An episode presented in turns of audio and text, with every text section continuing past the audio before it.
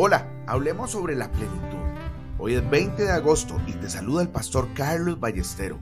Como todos los días, yo le oro al Señor para que ponga en nosotros un corazón puro y su presencia nunca, nunca se aleje de nosotros.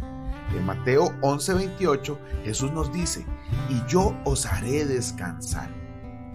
En el mismo instante en que algo empieza a desintegrar tu relación con Jesucristo, vuélvete a Él, a Jesús, y pídele que restaure tu descanso. Nunca le des cabida a lo que te roba la paz.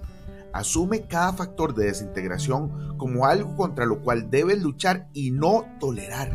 Pídele al Señor que haga evidente en ti la conciencia de Él, pues así la conciencia que tienes de ti mismo desaparecerá y el Señor será tu todo en todo.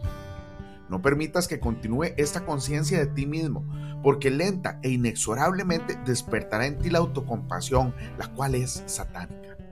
No te permitas decir, bueno, como me malinterpretaron deberían presentarme excusas. Estoy seguro de que realmente debo insistir en que se aclare este asunto. En esto aprende a dejar tranquilos a los demás. Sencillamente pídele al Señor que te dé la conciencia de Cristo y Él te dará el equilibrio necesario hasta que estés verdaderamente completo en Él. La vida perfecta y completa es la vida de un niño. Cuando soy consciente de mi conciencia, algo anda mal. Aquel que está enfermo es quien sabe realmente lo que es la salud. Un hijo de Dios no es consciente de la voluntad de Dios porque Él es la voluntad de Dios. Cuando ha habido el mejor o el menor más bien alejamiento de, esa voluntad, empezamos a preguntar, Señor, ¿cuál es tu voluntad? Un hijo de Dios nunca ora pidiendo ser consciente de que Él contesta la oración pues todo el tiempo está pasiblemente seguro de que siempre lo hace.